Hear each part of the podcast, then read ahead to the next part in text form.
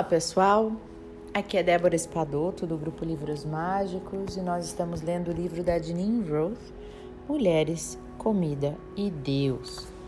Nós já estamos lendo o capítulo Tigres na Mente, que é um capítulo bem longo, e eu deixei para continuar, né, hoje. Então nós vamos continuar agora, tá bom? Então vamos lá. O nosso gato Muki chegou até nós por meio de um amigo que jurou que, por causa de sua natureza dócil, era incapaz de ir lá para fora. Mas três semanas depois descobrimos que o grande objetivo de Muki na vida era mutilar e matar. Ele atacava a nossa cachorra, a Celeste, diariamente. Pulava em suas pernas traseiras e a mordia, apesar de ela ser de dez vezes maiores, maior do que ele. Ele sacudia lagartos na boca com alegria, comia pintacilgos, começando pela cabeça e acabando com cada osso, cada olho, cada pena. Muki era um tiranossauro no corpo de um gato. Ele se pavoneava destruía e rugia. Também fazia xixi em toda parte. Em nossa cama, na cama da Celeste, nas cadeiras, nos tapetes, nas poltronas. No começo eu pensei que ele deveria estar doente, infecção na bexiga, alguma doença nos rins. Mas o veterinário disse que os rins estavam bem, a bexiga estava ótima. Tratava-se de um problema comportamental. Ele disse: Esse gato está procurando vingança. Por quê? Por ser paparicado, por ser cuidado e alimentado com aspargos quando a maior parte do mundo está passando fome? Eu perguntei. E durante três anos eu alternei períodos de ódio com relação a Muki, quando ele fazia xixi, e de amor quando ele não fazia. Como eu disse, como disse minha amiga Annie, ele tornava minha vida inviável, sendo tão impossivelmente lindo. Ele piscava aqueles lindos olhos azuis e eu sucumbia diante de tanta beleza. Ele aparecia e ficava atrás de um vaso de violetas. Aquela perfeição, seu rabo macio, as orelhas cinza, os longos bigodes, me derrubava. Eu sempre tive um pouco de problema para optar pela função em vez da forma. Quando estava com 28 anos, recebia um salário mensal de 350 dólares, dos quais eu precisava tirar o pagamento do aluguel, comprar comida, gasolina, livros e ir no cinema. Quando, porém, vi uma casinha de frente para o mar por 325 dólares ao mês, decidi que preferiria passar fome a viver em outro lugar. Por isso, Muki me dobrava, porque ele era lindo. Mas é aí que está o problema, disse outro amigo. Ele achava, ele acha que você o ama porque ele é lindo. Ele quer ser amado pelo que é e não pela sua aparência. Ele faz xixi para testar o seu amor. Ah, dá um tempo, eu respondi. Matt e eu tentamos tudo para acabar com o xixi. Colocamos detectores de movimento em lata de aerosol e toda vez que ele se aproximava de um de seus lugares favoritos, o aerosol disparava e o assustava. Ele aprendeu a fazer xixi entre uma borrifada e outra. Arrumamos um produto que tirava o cheiro de xixi de gato das poltronas, do sofá e da cama e colocamos pequenos vidros com essência que devia perfumar a casa com um hormônio de felicidade que deixaria a Muki tão bem que não sentiria vontade de fazer xixi. E também gritamos e conversamos com ele, além de consultar três veterinários para descobrir o que fazer. E o xixi continuava. E eu ficava furiosa. Colocava-o para fora de para fora da casa durante uma ou duas horas ameaçava dá-lo para outra pessoa e depois apa apaixonava-me de novo. Sentia-me uma molenga, uma covarde, decidindo sempre que aquela seria a última vez que ele faria xixi na cadeira. E um dia ele entrou no meu escritório novo, subiu no sofá novo e fez xixi. E eu gritei, pegando-o no meio do ato e atirei-o para fora. Seu estúpido! Eu pensei, seu ingrato, seu monstro de olhos azuis. Chega, acabou. Ele voltou uma hora depois, piscando os olhos para mim, mas eu não iria ceder. o meu coração não iria se derreter. Eu não era mais uma covarde diante da beleza.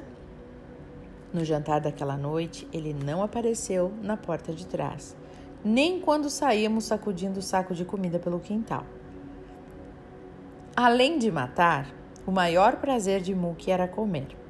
Todos os meus bichos comem compulsivamente e Muki não era uma exceção.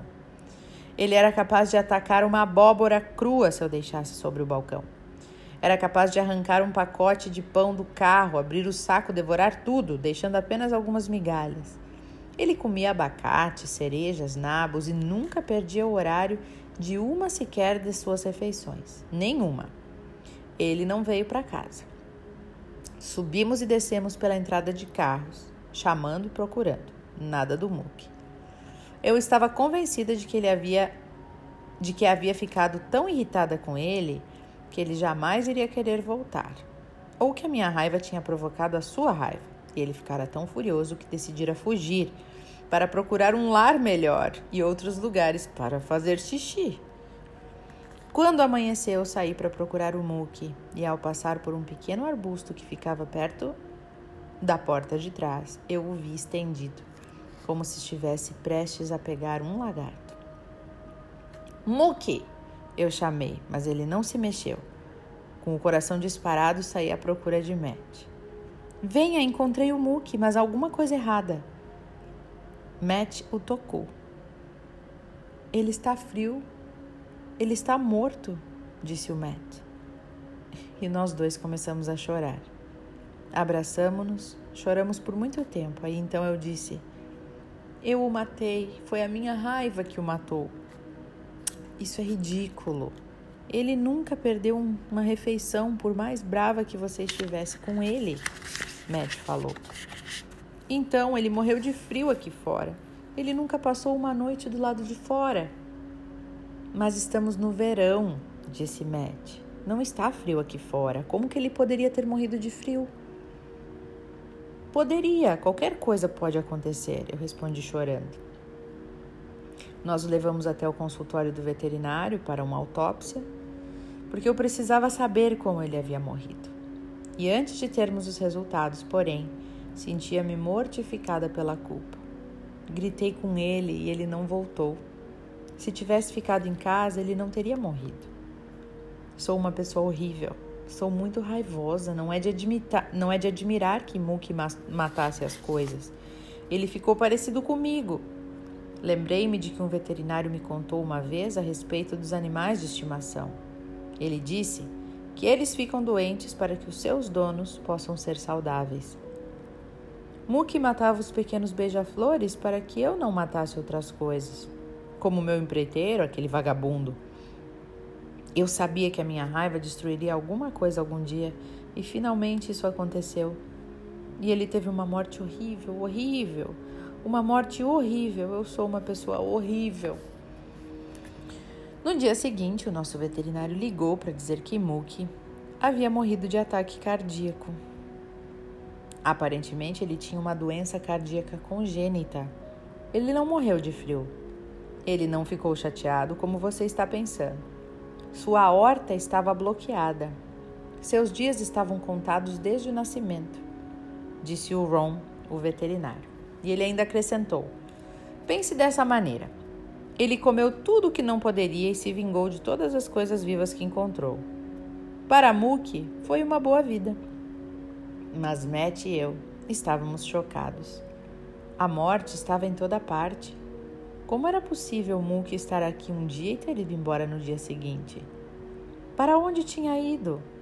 Como era possível que não estivesse sacudindo o rabo ou mordendo as pernas da Celeste quando ela atravessava o quintal correndo. O que ela agora fazia à vontade, pois Muki não estava mais escondido, esperando para atacá-la quando ela passasse?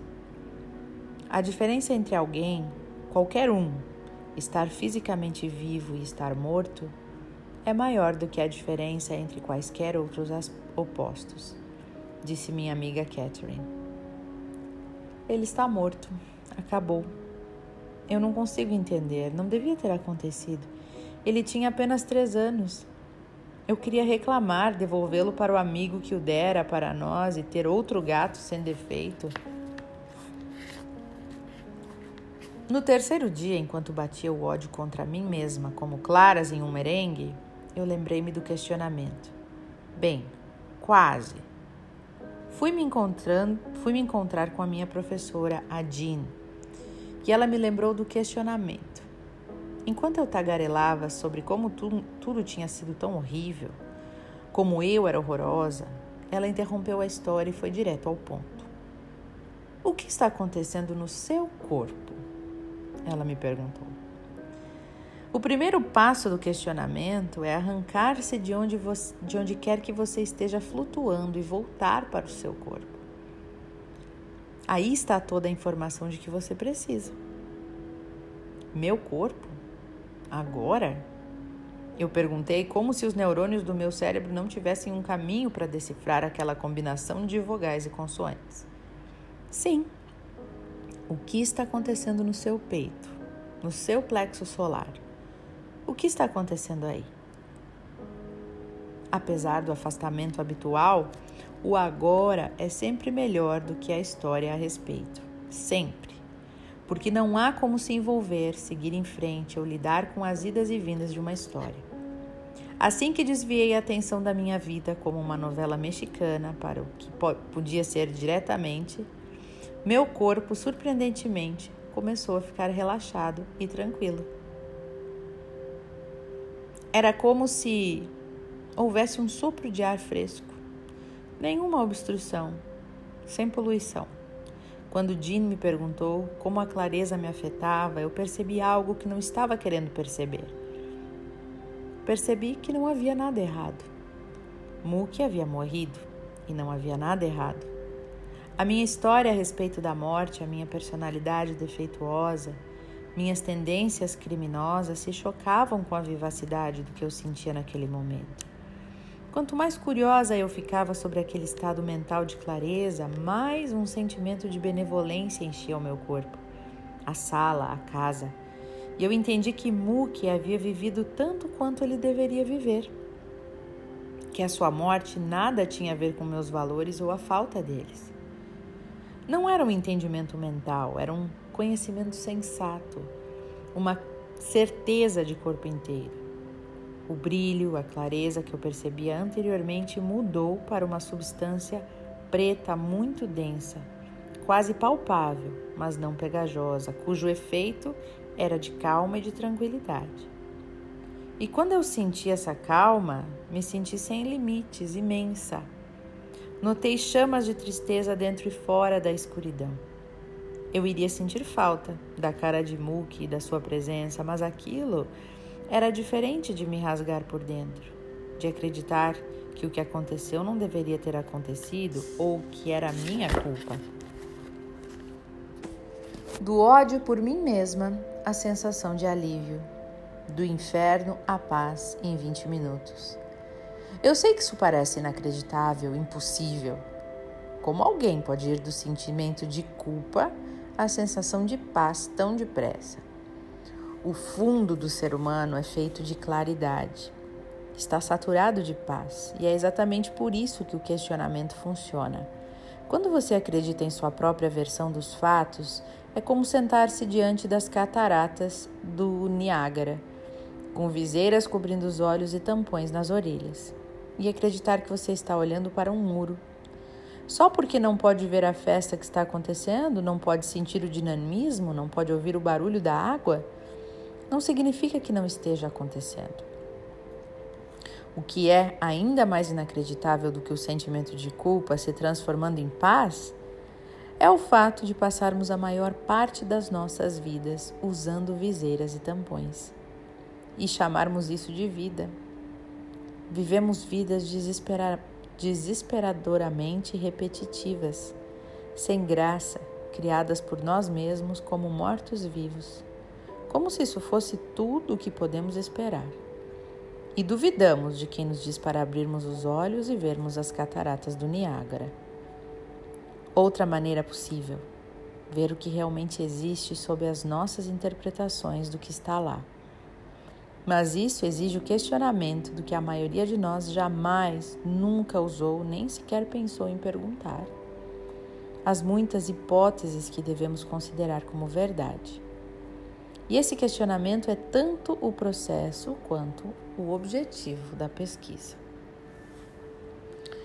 Mais uma vez eu vou parar por aqui, gente, porque esse capítulo é longo, né? E ela entra a falar um pouquinho mais do questionamento aí dentro dessa parte. Mas é bem interessante porque o livro que eu já li, nos livros mágicos, O Poder do Agora, é, traz muito disso, né? De a gente viver esse momento, né? De a gente olhar para o agora.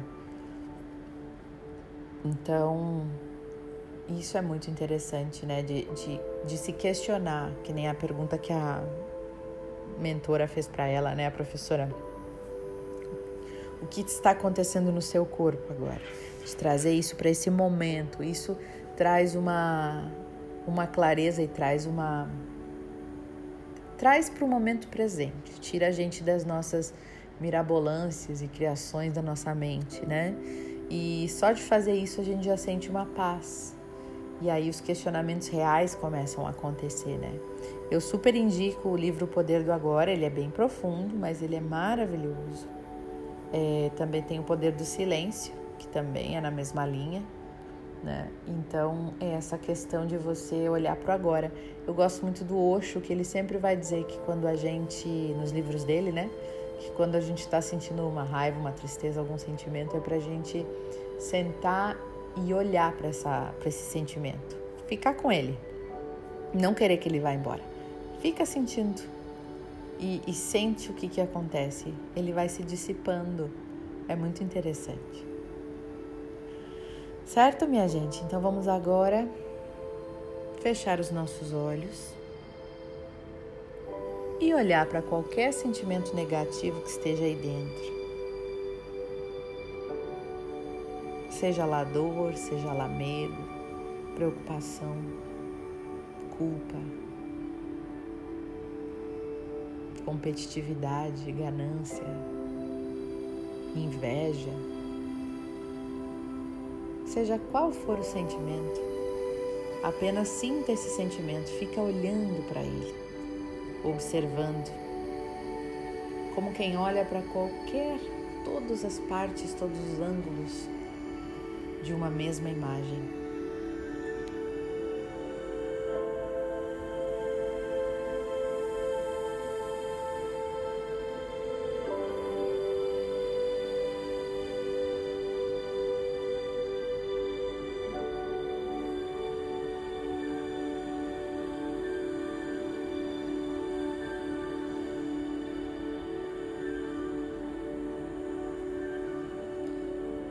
Querida divindade, Criador de tudo que é,